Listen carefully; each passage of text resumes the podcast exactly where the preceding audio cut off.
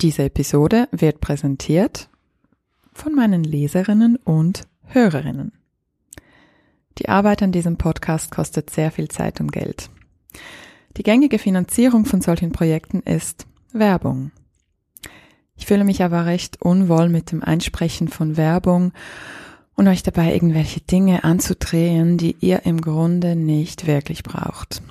Und Firmen, die wirklich nachhaltige und kaufenswerte Sachen produzieren und dabei auch noch faire Werbetarife bezahlen, lassen sich sehr selten finden.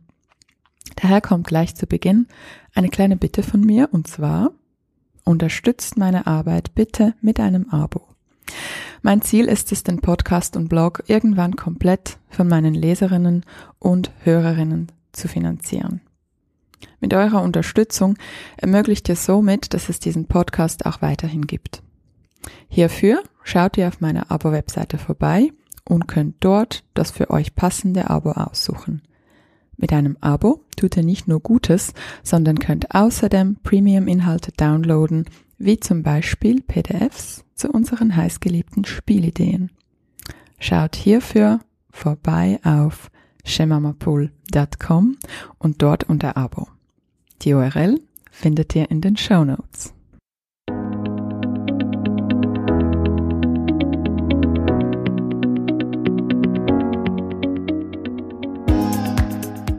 Hallo und willkommen zum Go Hug Yourself Podcast. Ich bin Ellen Giro, lebe in Zürich und bin Mutter von zwei unfassbar tollen Kindern, die viel zu schnell groß werden. Ich bin außerdem Sozialwissenschaftlerin und Journalistin. In diesem Podcast stelle ich Fragen, höre zu und versuche gemeinsam mit euch herauszufinden, wie das geht, sich selbst zu umarmen. Ich möchte verstehen, wie das mit der berühmten Selbstfürsorge und erfüllte Muttersein in unserer Zeit wirklich funktioniert und wie wir mit Erziehung die Welt verändern können. Schön bist du heute dabei. Los geht's. Meine heutige Gästin ist Nina Kunz. Nina Kunz wohnt in Zürich. Sie arbeitet als Kolumnistin und Journalistin beim Das Magazin und sie ist Buchautorin von Ich denk, ich denk zu viel. Liebe Nina, ich freue mich riesig, dass du heute da bist. Ja, ich freue mich sehr über die Einladung. Dankeschön. Wie geht's dir? Äh, es geht mir gut. Ähm, ich bin aber auch sehr müde, weil meine Großmutter vor einer Woche eine Operation hatte am Fuß und ich leiste gerade viel Haus- und Care-Arbeit, was sehr schön ist, weil ich viel Zeit mit ihr verbringen darf und kann. Ähm, aber ich habe auch wieder so einen ganz neu gewonnenen Respekt für alle Menschen, die tagtäglich so viel Care-Arbeit leisten. Und es ist diese Gleichzeitigkeit von Erfüllung und Erschöpfung, die ich gerade sehr stark. Ah. Und was ist für dich so, ähm, wenn du das schon zusammenfassen kannst, es ist jetzt erst eine Woche her, was ist so besonders erschöpfend? Ich glaube, also gerade mit älteren Menschen oder wahrscheinlich ist es auch so mit Kindern, man will ihnen nicht das Gefühl geben, dass sie abhängig sind von einem. Also man will sie quasi ähm, enablen, auf Deutsch. Also ich versuche immer ähm, Situationen zu kreieren, in denen sie Dinge selbst machen kann. Und man muss so viel mitdenken, wie man diese Situation irgendwie gestalten kann. Ich glaube, ja, diese Denkarbeit, das ist ähm, mhm so ermüdend, aber auch, aber auch schön und interessant und etwas, was ich als Person, die keine Kinder hat, ähm, noch nicht so gut kenne. Und wechselst du dich da mit jemandem ab oder bist du alleine im Dienst? Ähm, es klingt so streng. Ähm, äh, tatsächlich äh, hilft meine Tante auch, auch viel. Aber es ist immer einfach schön, viel Zeit mit meiner Großmutter zu verbringen, weil sie so voller Weisheit ist und immer mhm. sehr schöne Sachen sagt. Ja, du schreibst ja auch in deinem Buch ähm, an einigen wichtigen Stellen von deiner Großmutter. Vielleicht kommen wir später noch dazu. Ich würde gerne zunächst einmal ähm, ein paar Worte zu deinem Buch sagen. Und ich muss da aufpassen. Also ich würde gerne auch zwischendurch zitieren, wenn das für dich okay ist. Klar. Ich muss ein bisschen aufpassen, dass ich nicht allzu amerikanisch rüberkomme und meine Gästinnen zu stark lobe, aber ich kann es nicht anders sagen. Ich liebe dein Buch. Ich mag deinen Schreibstil unglaublich gerne. Ich kannte deine Kolumnen ähm, aus dem Magazin natürlich und ich mag auch deine Gedankengänge sehr. Und ich mag diesen einen Satz zum Beispiel ganz besonders, also ich zitiere, ich habe mal gelesen, dass das Erwachsensein darin bestehe, immerzu zu sagen, aber nach dieser Woche wird es ruhiger, bis man stirbt. Ist lustig, ähm, dieser Satz auch an Lesungen ähm, kreiert er immer zuerst so einen Schockmoment und dann so ein Entspannungslachen in der, im, im Publikum. Dieser Satz äh, scheint bei einigen eine Art Resonanz auszulösen. Extrem. Also ich habe ihn gestern ähm, fotografiert und in einem WhatsApp-Chat geteilt, in dem viele andere Mütter und ähm, Care-Workerinnen drin sitzen. Und ich glaube, die Hälfte hat danach das Buch gleich bestellt. Oh. Ich finde schon alleine wegen diesem Satz lohnt, lohnt es sich. Ähm, wie ist denn das bei dir aktuell so im Kontext mit deiner Großmutter und, und auch mit deiner Arbeit und deinem Leben? Sagst du oft, aber nach dieser Woche wird es ruhiger? Ähm, ja, und es ist lustig, weil inzwischen weiß ich, dass es eine Illusion ist, aber ich halte mich trotzdem daran fest. Und lustigerweise die letzte Kolumne, die ich geschrieben habe fürs Magazin, da ging es um einen Begriff, der heißt Cruel Optimism also grausamer Optimismus. Und dieser, dieses Wort geht auf eine Theoretikerin zurück, die heißt Lauren Berland. Und die sagt, dass das Hoffen ähm, so eine etwas perfides sein kann, weil es einen Rückkopplungseffekt gibt. Also wenn ich meine Hoffnung auf ein, ein Ziel projiziere, wie eben zum Beispiel, dass es nächste Woche ruhiger sein wird, dann kreiert man wie so einen mentalen Space, wo man sich in diese Idee verlieben kann und die gibt einem dann wieder die Kraft, um weiter zu hoffen und dann befindet man sich so in einer Art perfiden Beziehung mit dieser, mit diesem Akt des Hoffens und ich glaube, ähm, ja, also bei diesem Gedanken habe ich auf jeden Fall diese Art von grausamen Optimismus. Und was, was nebst deiner Großmutter ähm, macht dein Leben unruhig? Ich glaube, wie viele Leute, die oder das war bei mir jetzt so die letzten Jahre. Also ich habe vor fünf Jahren das Studium abgeschlossen und seither bin ich so Schritt für Schritt in diese Arbeitswelt, ähm, habe ich mich da so hineingetraut. Und was ich so schwierig finde, wenn eigentlich der, der Workload total bewältigbar ist, aber es sind so viele unterschiedliche Dinge mit unterschiedlichen Menschen und man möchte es, man möchte irgendwie allen gerecht werden. Und bei mir heißt das irgendwie die Zusammenarbeit mit dem Verlag, wo das Buch erschienen ist und jetzt wird es auf Holländisch übersetzt und da muss man sich reindenken. Ähm, dann gibt es Lesungen und da und dann moderiere ich Lesungen mit anderen Autorinnen und dann will man sich auf die einlassen und dann gibt es die Familie und dann fragt man sich, ah ja, ich habe ja auch noch Freundinnen und Freunde und die haben vielleicht Eheprobleme oder ähm, haben kleine Kinder und so diese Gleichzeitigkeit von einer Million Dingen und manchmal habe ich das Gefühl, das Leben ist so bunt und dicht und schön. Und manchmal denke ich auch, wie, wie geht das? Und ich, ich frage mich jetzt auch, also ich werde in einem halben Jahr 30. Wie machen das Leute, die dann auch noch Kinder haben? Also diese, diese 15 Leben, die man gleichzeitig in ein Leben packt. Ich glaube, das ist das, was ich so, ja, wo ich mich frage, wie, wie, wie man sich da ähm, orientieren soll. Ich würde dir jetzt wahnsinnig gerne eine Antwort geben nach sieben Jahren Mutter sein. Please. Ich, ich habe sie noch nicht. Vielleicht irgendwann. Ich habe gehofft, heute an diesem Donnerstagmorgen, in diesem Podcast. Bootcamp in Sachen Muttersein und Leben ähm, in den Griff bekommen. Nein, ich, ich finde es auch eine große Herausforderung. Und was mich, also bei mir ging das wie so los, als ich Mutter wurde, war so Erziehung auf Augenhöhe und Respekt zu Kindern ein großes Thema, weil ich einfach gemerkt habe, ähm, ja, wie man mit Kindern umgeht. Mhm. Und ähm, das hat mir dann nicht so entsprochen. Und es ging dann aber weiter mit, mit Augenhöhe, mit Müttern, mit Frauen, mit, mit anderen diskriminierten Personen. Und im Moment ist tatsächlich meine Frage, wie es Frauen schaffen und insbesondere Mütter im Patriarchat und Kapitalismus einigen, einigermaßen gut über die Runden zu kommen. Ja, hey, I don't know.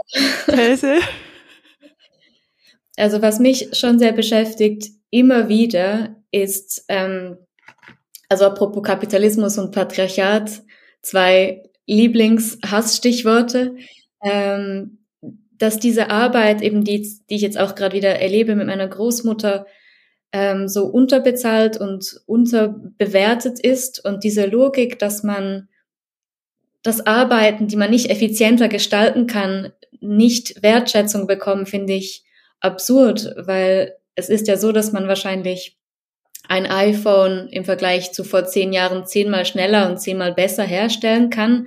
Aber gerade bei Kindererziehung, bei, bei der Pflege oder Fürsorge für ältere Menschen, bei Bildung, aber auch bei Wissensarbeit, also genau wie mit dem Buch, ähm, da geht das Wichtige verloren, wenn man das versucht, effizienter zu gestalten. Und mir fehlt einfach noch total eine Erzählung darüber, wie man, und es hat auch mit ökologischen Themen zu tun, wie man diese langsamen also ja, ich wünschte mir, es gäbe in unserer Gesellschaft eine Erzählung darüber, dass diese, diese Arbeiten, Tätigkeiten, wo das, das, das Wesentliche verloren geht, wenn man es effizienter gestaltet, warum die nicht als das, der Kern von allem angesehen werden, das ist für mich ein, ein großes Rätsel und einer der Punkte, oder ja, einer der Hauptgründe, warum mich diese Gegenwart immer wieder so fertig macht.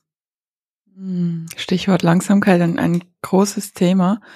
Ähm, ich überlege mir jetzt, ich, ich werde bald 40, ich bin jetzt 38, mir ein Tattoo stechen zu lassen. Darüber schreibst du ja auch in deinem Buch. Und ich habe mir jetzt so ein ähm, Tattoo bestellt, das man immer wieder da aufkleben kann, um mich einfach so ein bisschen damit abzufinden. Mhm. Und das, das wäre eine Schildkröte. Sehr schön. Weil das ist wirklich, seit ich Mutter wurde, das Tempo hat sich bei mir drastisch erhöht und ich sage mir, ah, hier, hier ist übrigens noch eine, ich sage mir immer wieder, das ist mein Guru, einfach die Langsamkeit. Und ich finde es so spannend, dass du das in diesem Kontext ähm, mit der Care-Arbeit in Verbindung bringst, weil tatsächlich ist Care-Arbeit nicht etwas, das wir beschleunigen können. Absolut. Lustigerweise habe ich auch hier ein Tattoo mhm. und das Y, also die Leute fragen mich immer, wofür es steht und manchmal erfinde ich irgendwelche Geschichten, wie zum Beispiel Generation Y oder dass ich Yverdon-Fan bin. Ähm, aber es steht für, für meine Mutter, die heißt Yvonne und es ist auch so eine Erinnerung eigentlich, wie, also apropos Care-Arbeit, wie viel mhm. Zeit und Ressourcen sie in mich investiert hat und sie hat an der gleichen Stelle ein N. Ähm, also quasi unser kleines Matriarchat, äh, nicht, nicht ganz die Schildkröte, aber es geht in eine ähnliche Richtung. Also Hühnerhaut überall gerade. Du schreibst ja auch sehr witzig an einer Stelle, ähm, als man dich gefragt hat, was du werden willst, als du klein warst, hast du gesagt Astronautin oder alleinerziehende Mutter. Ja, Hauptsache mit A.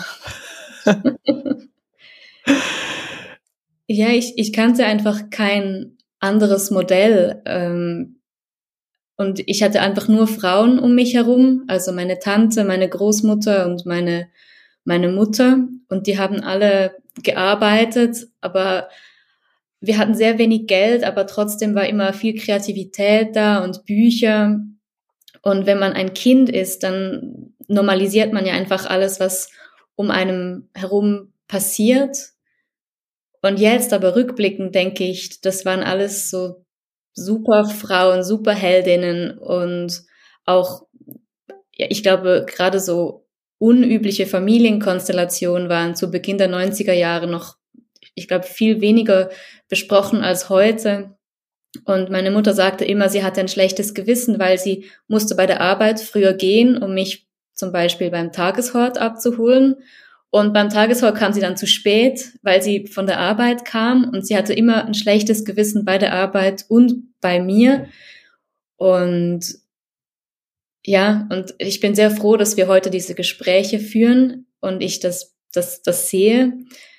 Und deshalb ja, einfach nur, nur viel Dankbarkeit ähm, dafür, weil eben, also dass ich als Kind sagte, dass ich alleinerziehende Mutter werden will, ich glaube, spricht sehr dafür, wie sie es gemacht hat. Ja, ich glaube, diese Zerrissenheit kennen leider auch sehr viele nicht alleinerziehende Mütter heute, weil man auch diese krassen Ansprüche hat, ähm, ja, komplett finanziell unabhängig zu sein und gleichzeitig eben ähm, eine hingebungsvolle und ähm, aufopfernde Mutter zu sein und gleichzeitig MILF und gute Freundin und, und all diese Ansprüche und ja, dieses schlechte Gewissen, wenn man früher von der Arbeit geht und dann zu spät im Hot ankommt. Been there, done that. Was ich aber sehr schön finde, ist, dass du auch schreibst, dass für dich dieses Leben mit deiner Mutter alleine, dass das eigentlich total schön war, dass das nicht als ein Mangel empfunden wurde und an dich so quasi von außen eher so herangetragen wurde mit so ein bisschen Mitleid. Und so kam auch die Idee, diesen Text, der auch im Buch ist, ähm, zu schreiben, weil wenn ich den Leuten gesagt habe, dass ich ohne Vater aufgewachsen bin, war immer der Impuls, oh nein, es tut mir mega leid, es muss ja mega schlimm sein. Und ich glaube, es kann total schlimm sein. Ich will das überhaupt nicht verallgemeinern, aber eben, ich hatte das, für mich hat wie nichts gefehlt und mir hat immer eine Erzählung darüber gefehlt, dass das nichts Dramatisches sein muss. Und deshalb wollte ich einen Text schreiben, der diese Geschichte des Aufwachsen ohne, ohne Vater nicht eben als, als Mangelerfahrung beschreibt, sondern einfach als etwas, was passieren kann im Leben, weil sich zwei Menschen, die ein Kind gezeugt haben, einfach nicht irgendwie verstehen, merken, sie können diese Rolle nicht zusammen ähm, erfüllen. Und ich glaube, es war sogar eine sehr gute und weise Entscheidung, das so zu machen. Und ich hatte keine Ahnung, was passiert, äh, ja, als ich diesen Text veröffentlichte, der vor drei Jahren eine Titelgeschichte war im Zeitmagazin. Und es haben mich dann, ich weiß auch nicht, 300, 400 Briefe erreicht von Menschen, die in plus minus ähnlichen Familienkonstellationen aufgewachsen sind, die gemeint haben, hey, für mich war es genauso. Und als Kind weiß ich einfach noch, dass eben in der Nutella-Werbung und in den Disney-Filmen gab es immer diese tolle Vaterfigur. Und die Erklärung oder die, ja, die Erklärung, die ich mir dann zurechtgelegt hatte, um mein Empfinden der Situation zu erklären, war, es ist wie wenn man wie mit Booten. Und ich glaube eben, ich meinte Yachten, aber das, ich glaube, das Wort kannte ich einfach noch nicht mit sechs oder sieben. Ähm, wenn du nie ein Boot hattest, kannst du es auch nicht vermissen. Aber wenn du mal ein Boot hattest und dann, keine Ahnung, geht's kaputt bei einem Sturm oder so, dann ist es schrecklich. Aber wenn du nicht weißt, wie es ist, ein Boot zu haben, dann ist es halt einfach so. Und diese sehr kindliche Erklärung fühlt sich jetzt auch mit fast 30 immer noch sehr richtig an. Ja, ich finde auch diese Heteronormativität und ähm, eben diese Normfamilie, die in, in Kinderbüchern und auch in den Medien uns so nahegelegt wird, die eigentlich nicht wirklich der Realität entspricht. Das beschäftigt mich schon auch stark. Mhm. Und ich finde auch, wir brauchen mehr Geschichten, die, die andere Lebensrealitäten als fröhlich und, und auch gut genug darstellen, absolut. Unbedingt. Und das fand ich aber auch das Schöne an den letzten paar Jahren allgemein, also nicht nur in Bezug auf Familie, aber ich habe nie bisher in meinem Leben eine Fülle an Büchern, Erzählungen, Texten, Geschichten ähm, gelesen, die andere Erzählungen des Lebens irgendwie gebracht haben. Und deshalb, auch wenn ich sehr häufig verzweifle an der Gegenwart, finde ich das doch etwas sehr Schönes und echt so richtiger Fortschritt. Hm, das stimmt.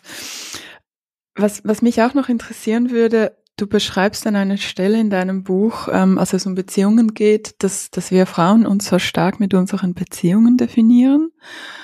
Ähm, ich erlebe das auch oft, dass, dass wir Frauen uns auch sehr stark über unsere Mutterrolle definieren. Und wie ist das für dich als, ähm, als eine Frau, die keine Kinder hat, erfährst du Druck von außen und so Fragen, ja, die, die biologische Uhr, die tickt, die berühmte. Tatsächlich noch nicht so sehr.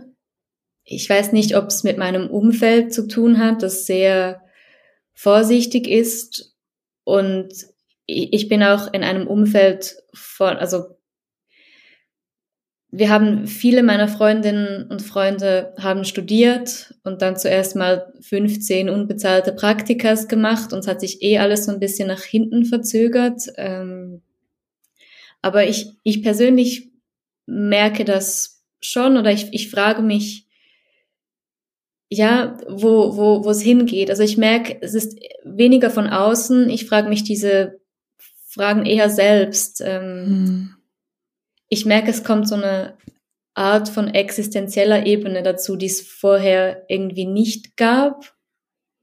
Und ja, ich, ich frage mich auch, weil ich viel übers Klima schreibe, dass ich hätte nie gedacht, dass quasi der, der Zustand der Welt mal ein Faktor sein wird, der irgendwie eine Relevanz hat in meiner Familienplanung. Und ich meine das überhaupt nicht also ich bilde mir nicht ein, dass es einen großen Unterschied macht, ob ich jetzt ein Kind habe oder nicht. Aber ich habe gemerkt, wenn ich über die Zukunft nachdenke, dann mhm. ist es nicht mehr nur eine private Frage für mich, sondern es kommen plötzlich ganz viele Faktoren von außen rein. Wir definieren uns über unsere Beziehungen, über unser Muttersein, aber auch über unsere Arbeit. Du fängst dein Buch mit, äh, mit, nee, du fängst nicht damit an, das ist der zweite Text. Und da geht es über das Phänomen Workism. Magst du unseren HörerInnen, die keine Ahnung davon haben, kurz erläutern, um was es da geht? Ähm, sehr gerne. Also Workism ist einer der vielen englischen Begriffe, die ich im Buch aufgreife, einfach weil nicht, weil ich cool sein will, ähm, sondern weil äh, im angelsächsischen Raum einfach die, die Sprache meistens so ein bisschen voraus ist und sie erfinden immer neue Begriffe für Phänomene, die ich sehr inspirierend finde. Und dieses spezifische Wort geht auf Derek Thompson zurück. Und Derek Thompson ist Journalist ähm, beim Atlantic und er beschäftigt sich sehr viel mit Arbeit und wie arbeiten wir in Zukunft. Und mit Workism meint er das Phänomen, dass Arbeit nicht nur ähm, eine Notwendigkeit ist, zum Beispiel um unsere Miete zu zahlen oder die, die Milch im Supermarkt, sondern dass Arbeit eigentlich der Kern der Identität darstellen soll oder könnte. Und natürlich betrifft Workism vor allem Berufe oder Berufsgruppen, in denen Selbstverwirklichung mehr oder weniger möglich ist. Also wahrscheinlich du erlebst Workism sehr stark, ich erlebe Workism sehr stark, weil wir eine Art Sinnhaftigkeit wahrscheinlich auch suchen oder finden auch häufig in unserer Arbeit. Und er sagt aber, dass die Idee von Workism sehr elitär ist oder zumindest nicht auf, auf die breite Masse der Menschen an, anwendbar ist, weil es, weil eben es, es die Idee, dass Arbeit, Lohnarbeit Erfüllung bringt, das gelingt eben einigen Menschen, weil diese Berufe sehr, sehr rar gesät sind und nicht für alle erreichbar ist und ein Ideal schafft, das eigentlich sehr ähm, divisive, jetzt bin ich beim Englisch, ähm, ja, ein, ein sehr problematisches Ideal schafft eigentlich. Mhm. Ich würde auch gerne kurz zitieren. Du schreibst, die Gewinner des Systems, ArchitektInnen, Startup-GründerInnen arbeiten bis zum Umfallen, während alle anderen als VerliererInnen dastehen, weil sie keinen dieser raren Selbstverwirklichungsjobs ergattern. Und das heißt, die ganze Sache mit dem Purpose finden, das gerade unsere Generation recht stark beschäftigt, ähm, hat da auch der böse Kapitalismus seine Finger im Spiel. Der hat überall seine Finger im Spiel, leider. Ich glaube, warum mich dieser Begriff so beschäftigt hat, hat wieder auch persönliche Gründe und hat wieder mit diesen Erzählungen zu tun, über die wir schon gesprochen haben, nämlich auch, dass in meinem Aufwachsen ich habe wenige Erzählungen darüber gehört, was ein gutes oder erfülltes Leben ist, was nicht irgendwie an Leistung ähm, geknüpft mhm. war. Ich hatte immer das Gefühl, das gute Leben hat entweder mit finanziellem Erfolg oder einer Art Renommee zu tun. Und gerade als, also das, das Frauenideal war auch immer, man sollte dann eben alles haben, wie du gesagt hast. Ähm, das Familienleben, das Sozialleben, der, der berufliche Erfolg, dann eine MILF sein. Ähm, und für mich persönlich hat das einerseits dazu geführt, dass ich irgendwie wusste, wo ich, wo ich hin will.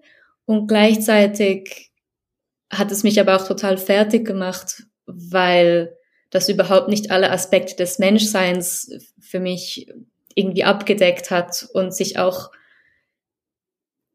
dieses existenzielle, also ich, ich spüre einfach, seit ich lebe, so eine Art existenzielles Ziehen, so eine Lehre irgendwie, was, was heißt es, Mensch zu sein? Wir werden hier auf diese Erde geworfen. Wir wissen nicht genau wann. Wir müssen uns damit ähm, arrangieren, dass wir irgendwann wieder gehen müssen.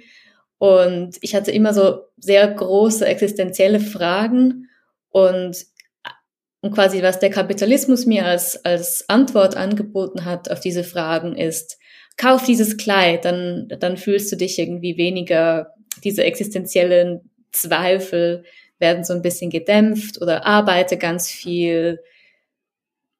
Und das alles kann einem ablenken davon, aber nur bis zu einem gewissen Grad. Ja, ich glaube, das war so äh, der Grund, warum ich, warum ich über dieses Phänomen schreiben wollte. Mhm. Du, du hast vorhin gesagt, du wusstest, wo du hin willst. Meinst du das Schreiben damit? Meinst du deine berufliche Laufbahn? Ähm, ja, ich glaube schon. Ähm, also das Lustige ist ja, ich glaube, es wird ein Podcast, in, ich, in dem ich viel über meine Mutter spreche. Ja, äh, meine Mutter hat immer geschrieben und sie ist auch ähm, Autorin und als ich ein Kind war, hat sie, war sie immer mit einem Notizbuch irgendwo und ich habe dann, ähm, wollte ich auch ein Notizbuch, etwa mit vier oder fünf.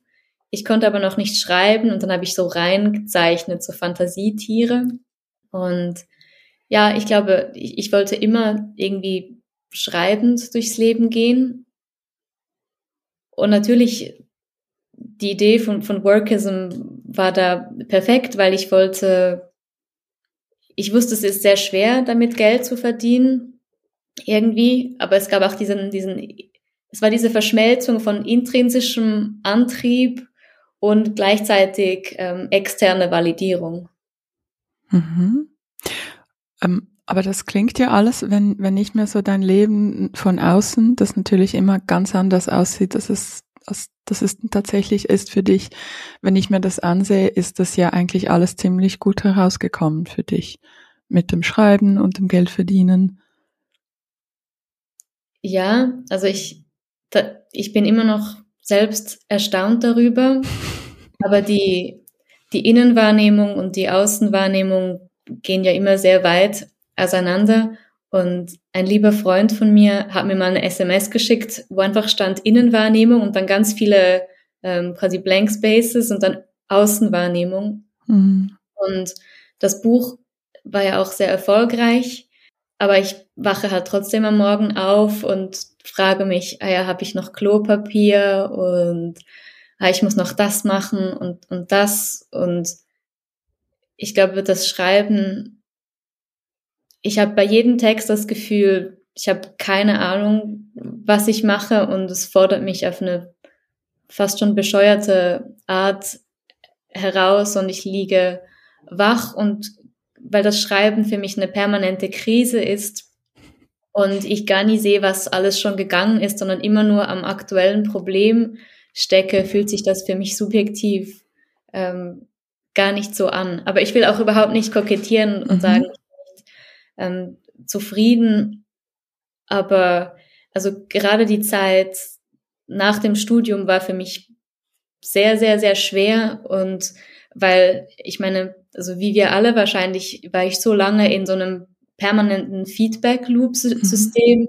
mit Noten und Bewertung und im Berufsleben und wahrscheinlich ja auch als Mutter sagt einem niemand, ah ja, heute bekommst du einen Goldstern dafür. Also wenn es gut läuft, hört man einfach nichts mhm. oder keine Beschwerden.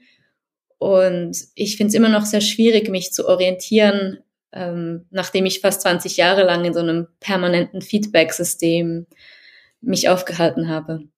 Wir, wir können da sehr, sehr gerne drauf zurück.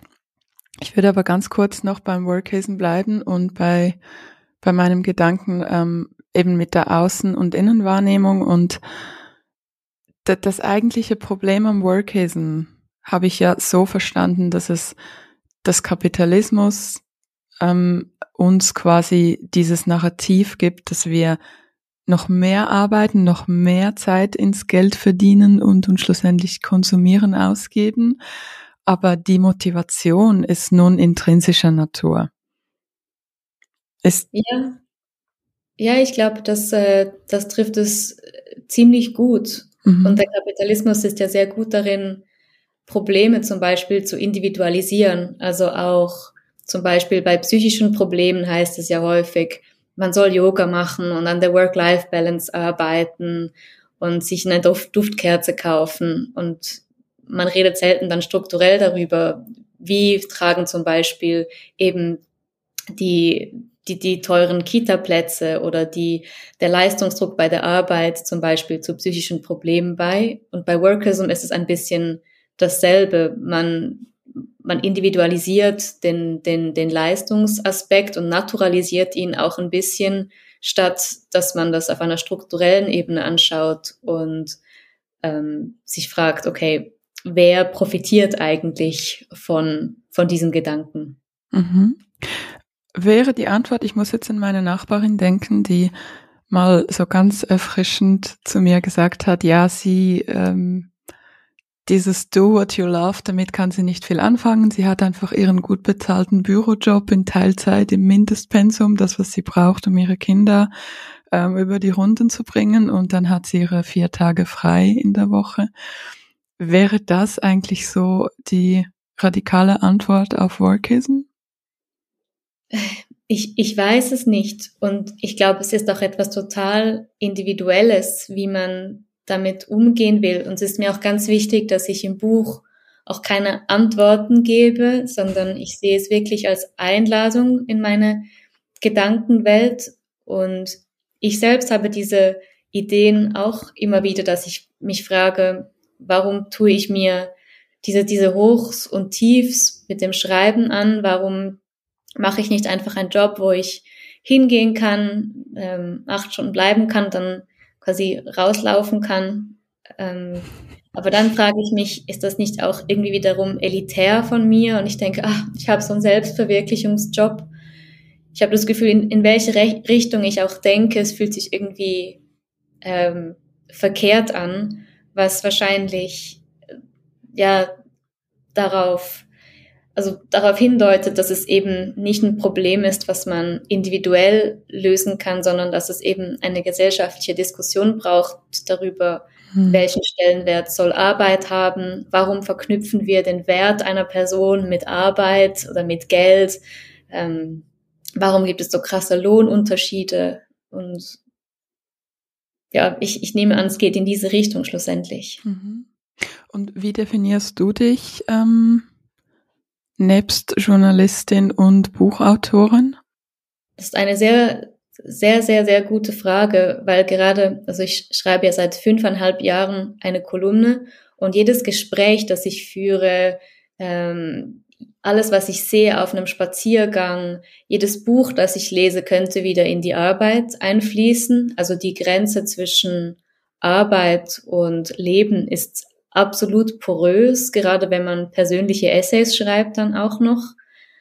Aber ich versuche, also ich, ich ähm, schalte immer wieder mein, immer wieder mein Telefon aus und ähm, lege es in meinen Briefkasten für, für Tage. Und ich definiere mich, glaube sehr stark auch als Leserin von, von, von Büchern und ich glaube, diese Idee, dass ich eigentlich keine Ahnung habe von der Welt und permanent durch Gespräche, durch Podcasts, durch Texte merke, wie beschränkt meine Sicht auf die Welt ist. Ich glaube, das ist so ein konstituierender Faktor meiner Person.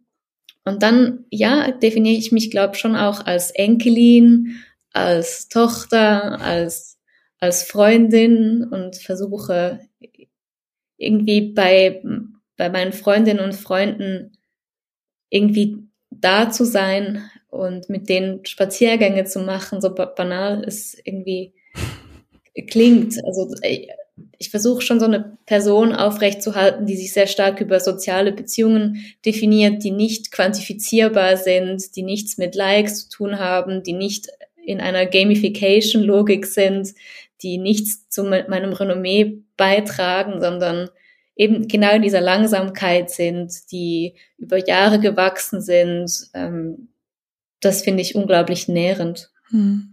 Und wie kommst du also in diese Langsamkeit und in dieses in diesen Flow des Lesens und, und, und den Dingen, die du jetzt soeben genannt hast, kommst du da am besten ran, indem du dein Handy in den Briefkasten steckst? Ja. Also das hat einen entscheidenden Effekt? Ja, ich habe das Gefühl, die meine Zeitwahrnehmung ändert sich ähm, komplett. Mhm. Und ich arbeite gerade auch an einem Essay darüber. Also der, der Philosoph Byung-Chul Han hat mal gesagt, es gibt die Punktzeit und die Strichzeit. Und die Punktzeit ist die Zeit, die man zum Beispiel aus dem Urlaub kennt, vermutlich. Also wenn man einfach sitzt und man denkt sich, es ist 12 Uhr und der Nachmittag wirkt ewig. Und die Zeit quasi dehnt sich aus um einem herum. Ähm, und das ist die Punktzeit und die Strichzeit ist die Zeit, in der man sich befindet, wenn man To-Do-Listen arbeitet, im Alltag ist und immer vom einen zum nächsten hetzt und man hat das Gefühl, die Zeit zerrinnt einem zwischen den, zwischen den Fingern. Und ich komme nicht immer in die Punktzeit, wenn ich mein Telefon ausschalte, aber wenn ich, und das ist natürlich auch ein Privileg von mir als kinderloser Person, wenn ich mein die, die Langeweile aushalte, die passiert, wenn man das Telefon ausschaltet und einfach in der Küche sitzt.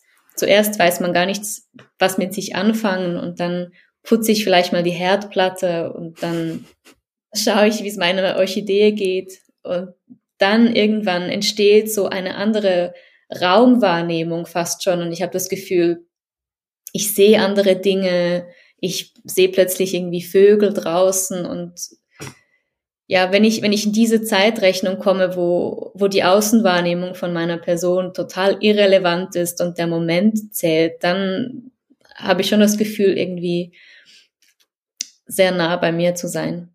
Und das machst du regelmäßig? Sehr regelmäßig. Mhm.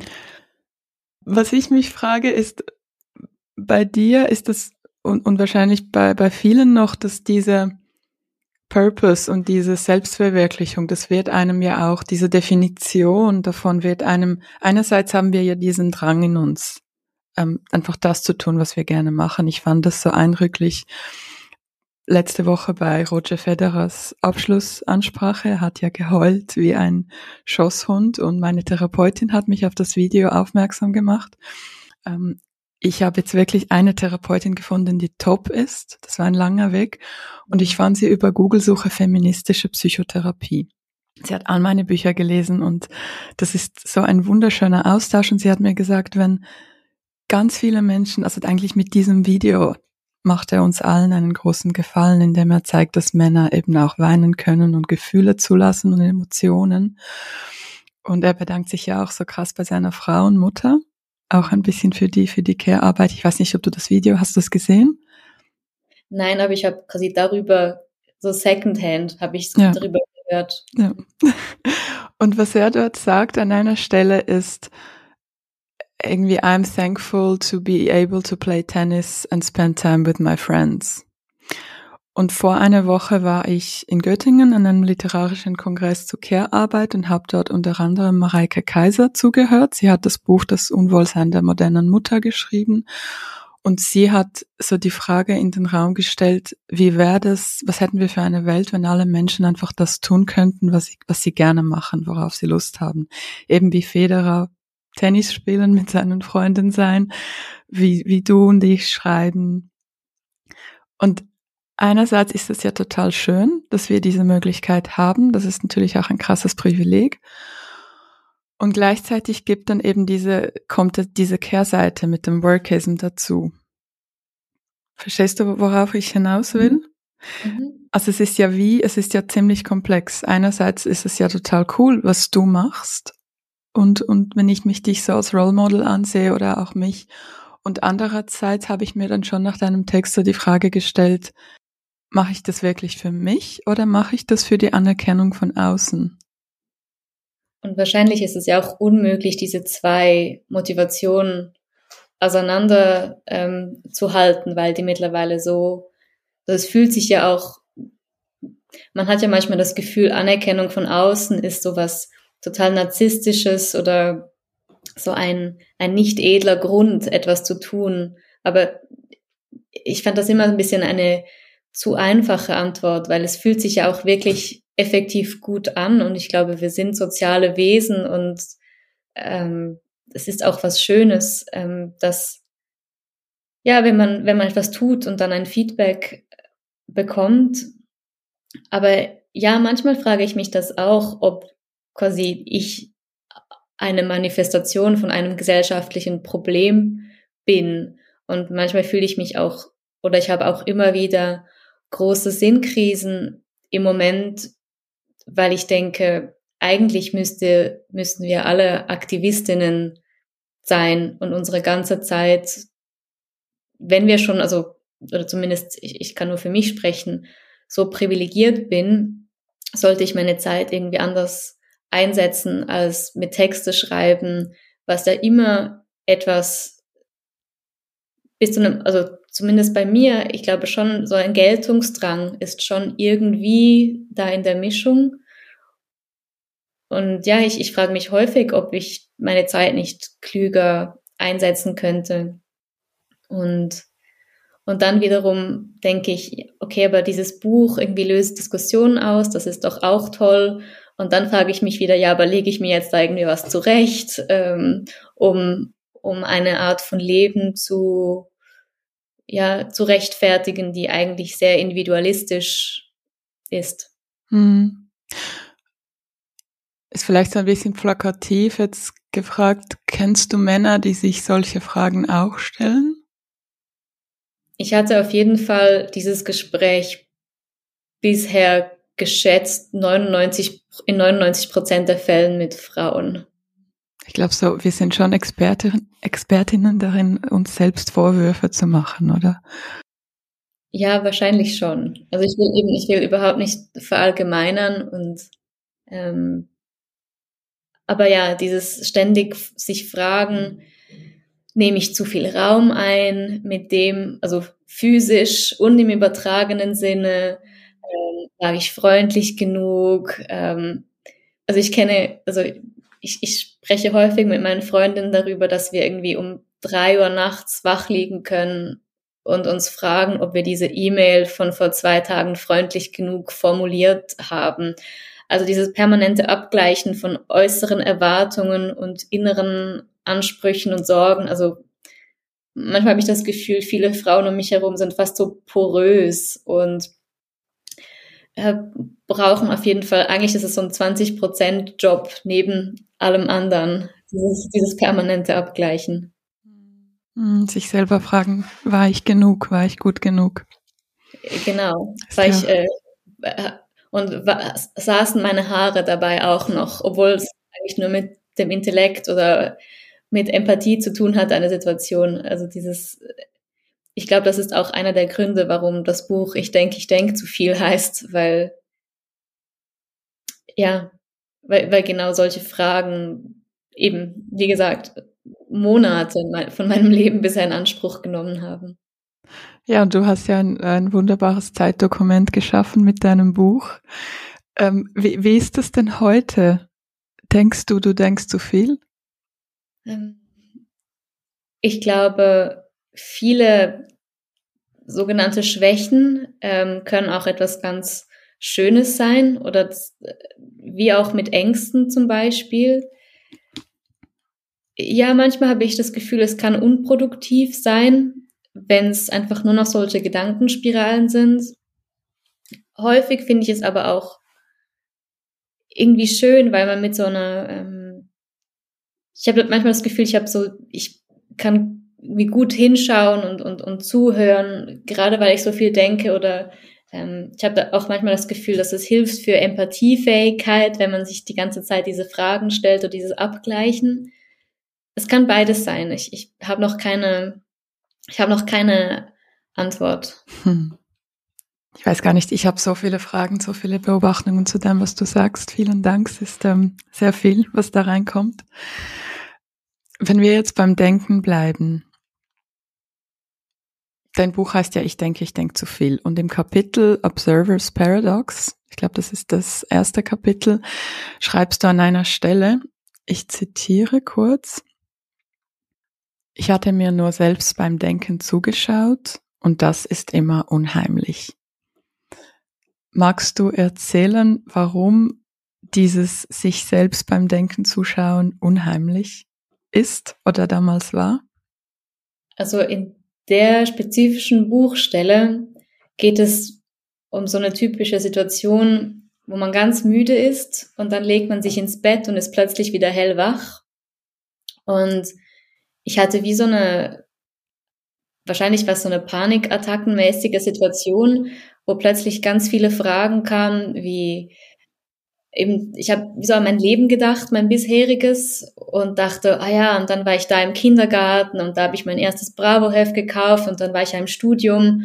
Und dann gingen meine Gedanken plötzlich in alle Richtungen und ich dachte, wow, in meinem Hirn hat inzwischen so viel Platz gefunden, eben, ich weiß, die Songtexte von allen Britney Spears Songs, ich weiß die Sachen, die ich im Studium gelernt habe, ähm, und ich hatte einfach plötzlich den Eindruck, dass mein Hirn gar nicht klarkommen kann mit dieser Masse an Gedanken. Und ich glaube, ja, wenn man, wenn man zum Beispiel sich fragt, wie das Hirn funktioniert, kann das sehr unheimlich sein. Und ich kann mich selbst schon beim Denken in so grenzerfahrungsnahe Zustände bringen, wo ich wirklich denke, jetzt verliere ich dann den gleich den Bezug zur Realität. Vor allem, wenn es dann so metamäßig wird und ich mir übers Denken Gedanken mache und mich frage, wo genau Erinnerungen abgespeichert werden und ja, ich habe dann wirklich immer wieder das Gefühl, dass mein Hirn jetzt dann gleich überhitzt. Und ich glaube, ja, so entstand dieser Text, dass ich gedacht habe, okay, wenn man sich neben allem, was sonst noch läuft, auch noch permanent Gedanken macht übers Gedanken machen, dann kann man so ein bisschen durchdrehen.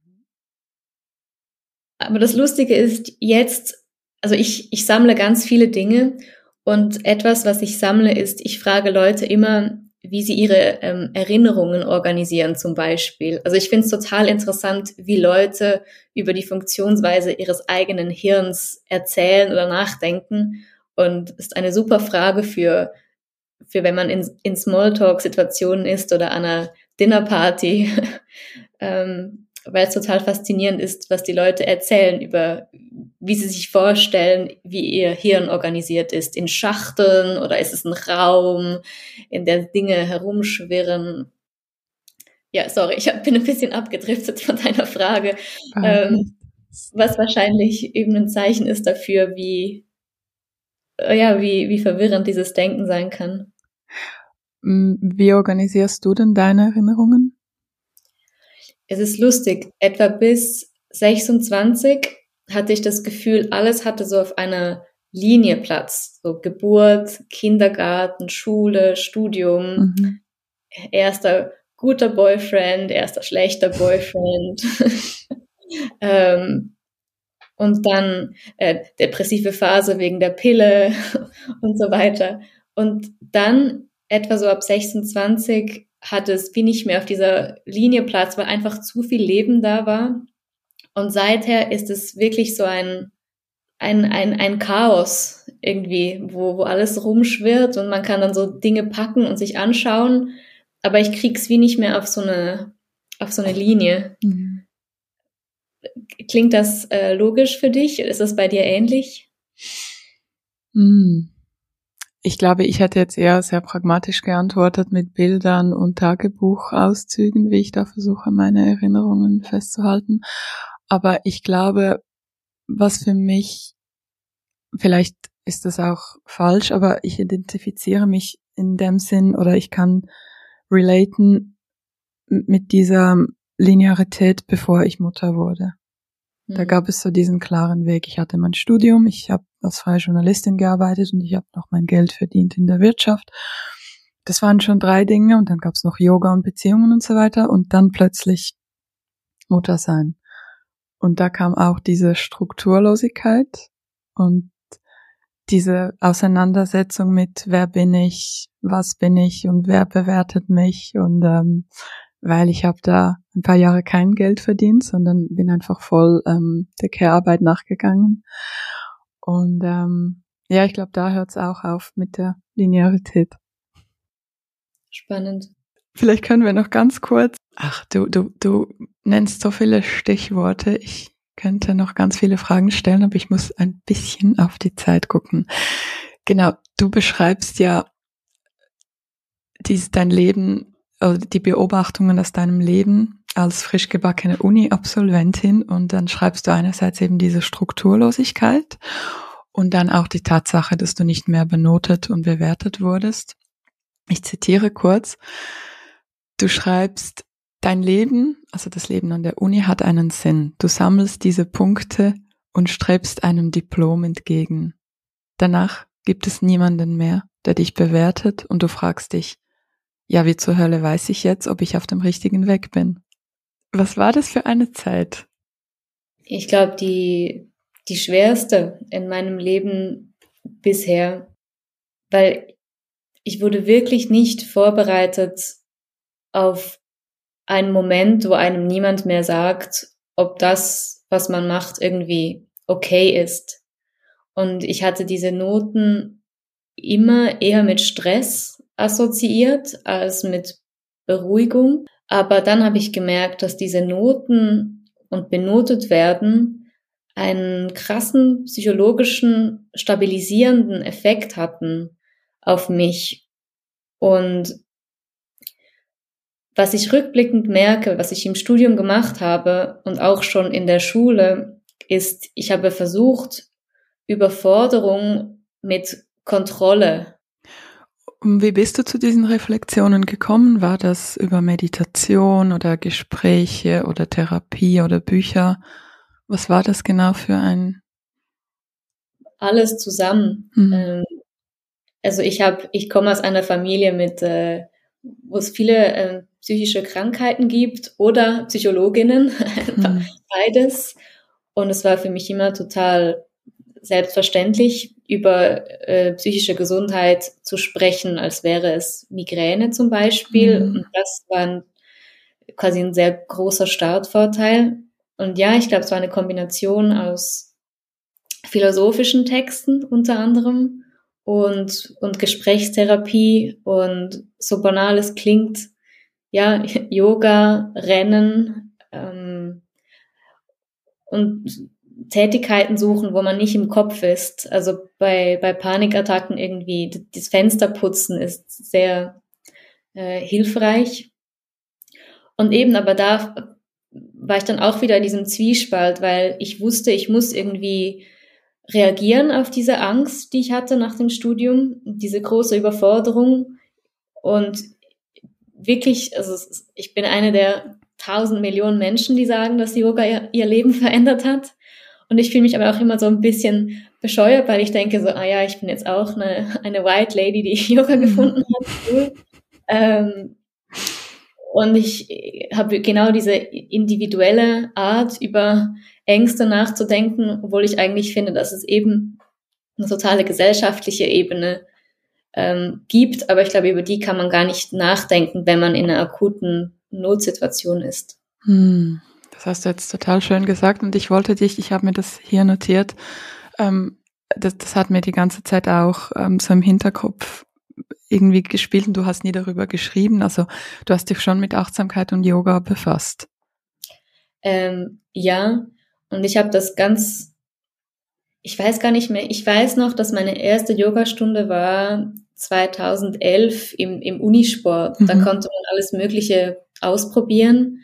Und da bin ich einfach mal hin in so eine, so eine Stunde und ich bin einfach ich hatte auch ganz ein komisches Verhältnis zu Sport immer, weil alle in meiner Schule waren irgendwie im Volleyball Juniorinnen, Schweizer Meisterinnen Team und ich war einfach immer schlecht im, im Sport und ich hatte Angst vor Bällen. Und, und diese, auch dieser Leistungsaspekt irgendwie, dass man, es wurde gemessen, wie hoch man springen kann und wie schnell man rennen kann. Und ich hatte überhaupt keine Freude an, an Bewegung. Und, und dann war das irgendwie so, und auch Teamsport, wenn es ums Gewinnen geht, äh, mhm. das, äh, hat mir irgendwie gar nicht, äh, mich gar nicht angesprochen. Und dann war Yoga wie so, ah, es ist so eine Ganzkörpererfahrung, man kann nichts falsch machen, irgendwie. Also auch wenn man versagt, ist es irgendwie richtig. Also auch, oder wenn man, wenn man merkt, man ist müde, man ist total unkoordiniert, man verliert die ganze Zeit die Balance, dann ist das quasi halt das Richtige an diesem mhm. Tag. Das war so für mich eine ganz neue Art über, ja, über den Zustand des Seins irgendwie nachzudenken, dass dass das, was man jeden Tag antrifft, das das Richtige ist. Das war schon, ja, sehr, sehr wertvoll. Kannst du das erläutern, was du damit meinst? Das, das Richtige? Ähm, also ich glaube, was ich beim, beim Yoga, ich habe wirklich noch nie öffentlich darüber gesprochen, weil ich immer denke, oh Gott. ähm, ich finde es einfach faszinierend immer noch beim Yoga. Manchmal geht man hin und man ist super, macht die Planks und Chaturanga und alles geht wunderbar. Und manchmal merkt man, es, es läuft überhaupt nicht und die linke Hüfte macht irgendwie komische Geräusche und man ist unkoordiniert und, und ich meine, in quasi kapitalistischen Leistungsethos wäre das ja falsch. Das einzige Richtige wäre eben, dass man sich auspowert und dass man die Posen richtig macht und äh, super aussieht dabei. Und für mich war das so eine, wie auch beim, also ich, ich, ich renne auch und beim Rennen ist es auch so, man ist einfach damit konfrontiert, was heute ist. manchmal ist man super fit und, mhm. und ich renne über die Hartbrücke in Zürich und habe das Gefühl, ich bin, auch nicht äh, Superwoman und manchmal laufe ich los und merke, ich muss quasi spazieren. Mhm.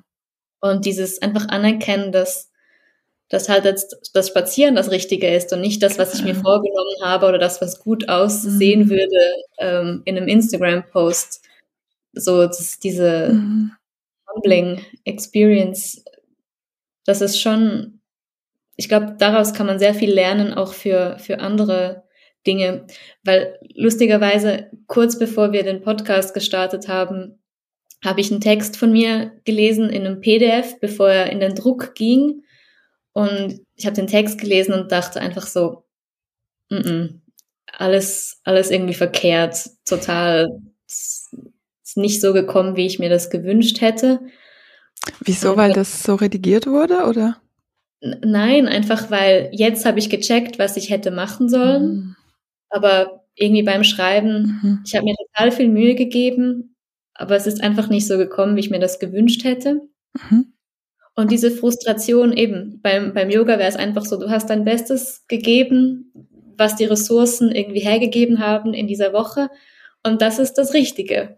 Und, und eben beim, beim Yoga oder beim, beim Rennen kann ich das irgendwie langsam machen. Also man ist ja auch ein bisschen dazu gezwungen, weil es körperlich ist. Aber dann beim Mentalen, dass ich mich jetzt, ich weiß auch, ich werde mich jetzt noch drei Stunden wahnsinnig ärgern mhm. über diesen Text und habe mit Versagensgedanken zu kämpfen. Und eigentlich eben müsste ich einfach sagen, ich habe ich hab versucht, wirklich aufrichtig mein Bestes zu geben und das ist dabei herausgekommen und deshalb mhm. ist das das aber so Herz und Kopf sagen zwei. Mhm.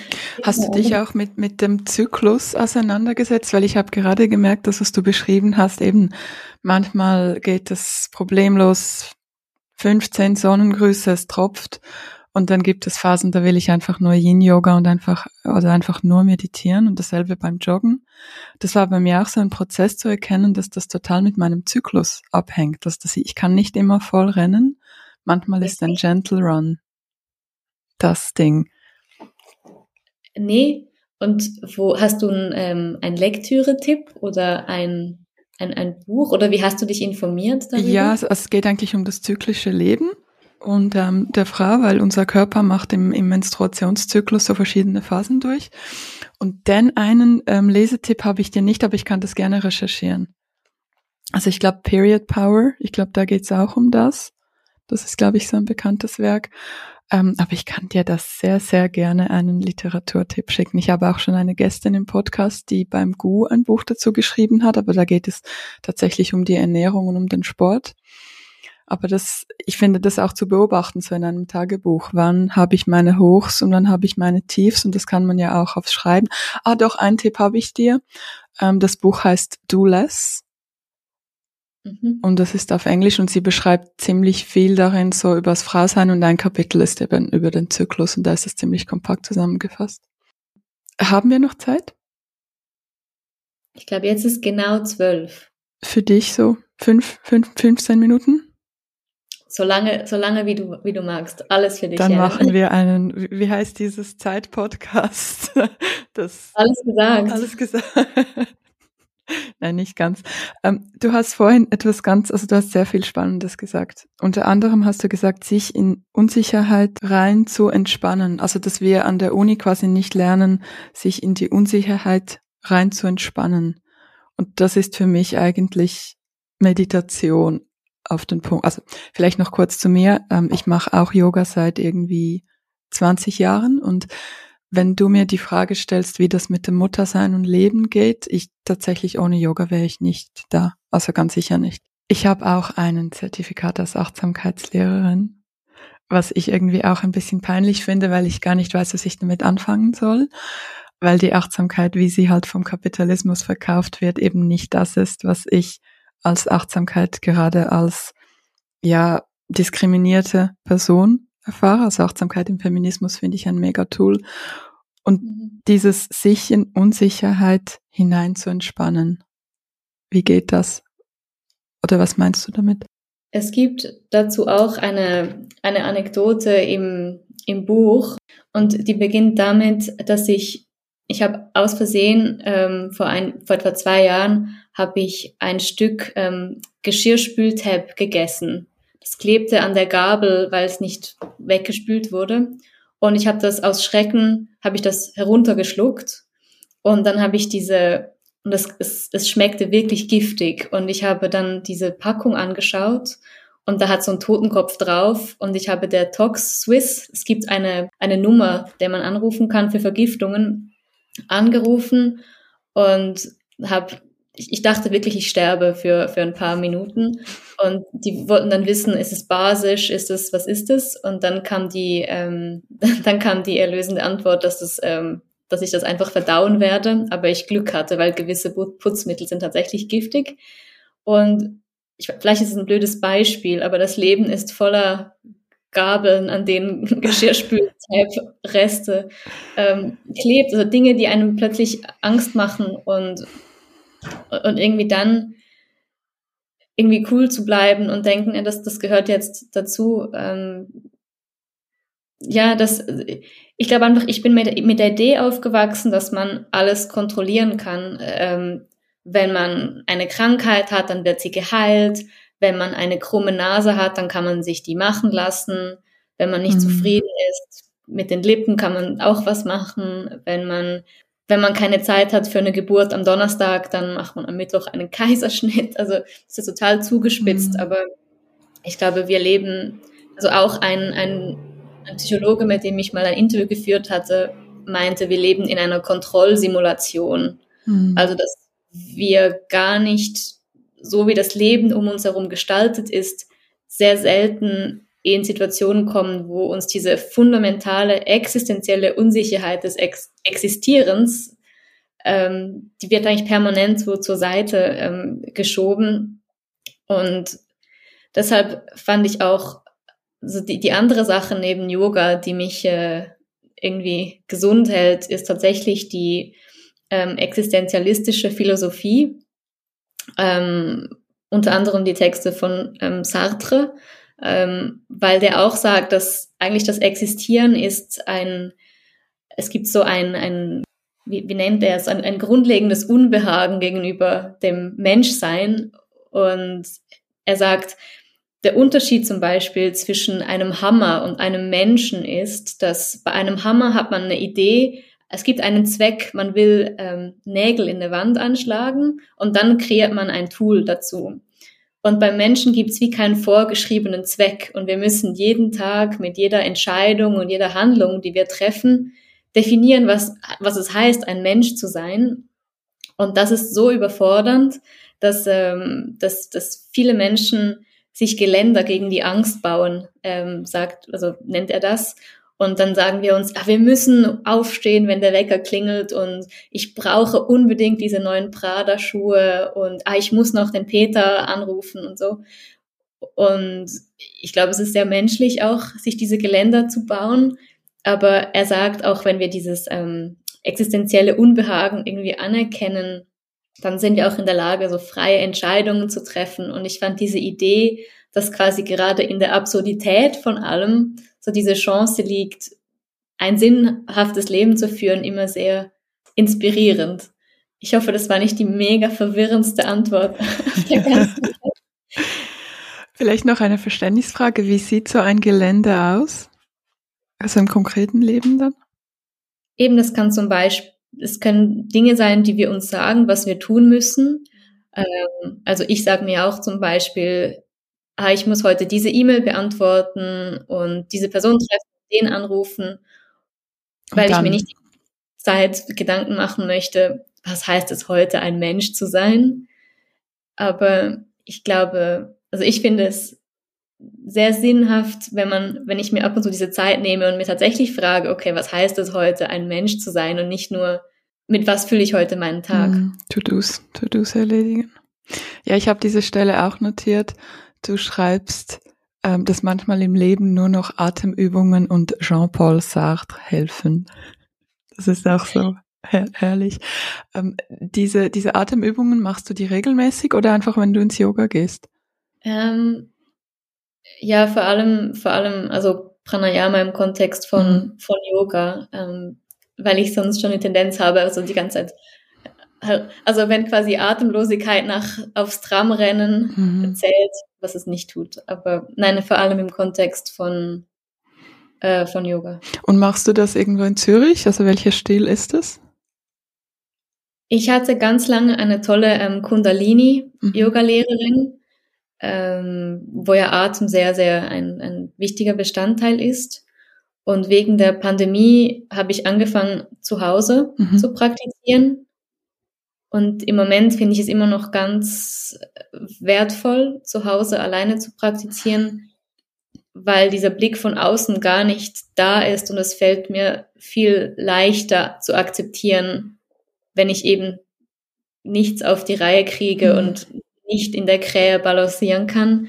Und in einem Yoga-Studio, gerade in Zürich, sind manchmal alle um einem herum so mhm. topfit und äh, da ist es, ja, vielleicht müsste ich mich aber auch wieder mal quasi, ich glaube, wenn man es schafft, in einer öffentlichen Stunde zu akzeptieren, was gerade ist, mhm. dann ist das eine unglaubliche Leistung. Und ich hoffe, ja, vielleicht müsste ich mich wieder mal herausfordern und in eine Stunde gehen. Mhm. Mhm.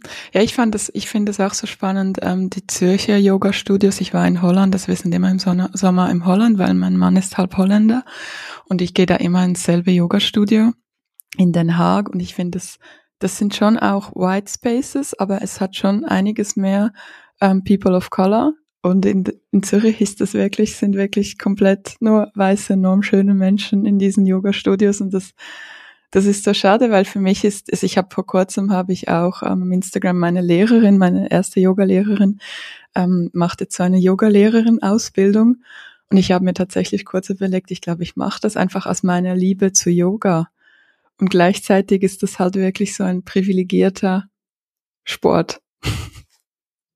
Ja, es gibt, ich habe, ich, das, das wäre dann mein, ich habe letzt, ich habe gesehen, dass es ein neues Buch gibt ähm, über Wellness und Politik, mhm. also wie, wie Wellness auch quasi mit ähm, häufig eben also für, für Whiteness gelabelt mhm. wurde. Und es ist von einer ähm, POC-Autorin. Ähm, ich, ich muss das raus, raussuchen, mhm. was äh, das heißt, aber das möchte ich unbedingt ähm, lesen, ähm, weil ich habe da bei diesem Themenkomplex habe ich so ein sehr banales Verständnis mhm. und möchte unbedingt noch mehr in die Tiefe gehen. Total gerne, dann können wir das auch in die Show Notes reinpacken für, für alle anderen.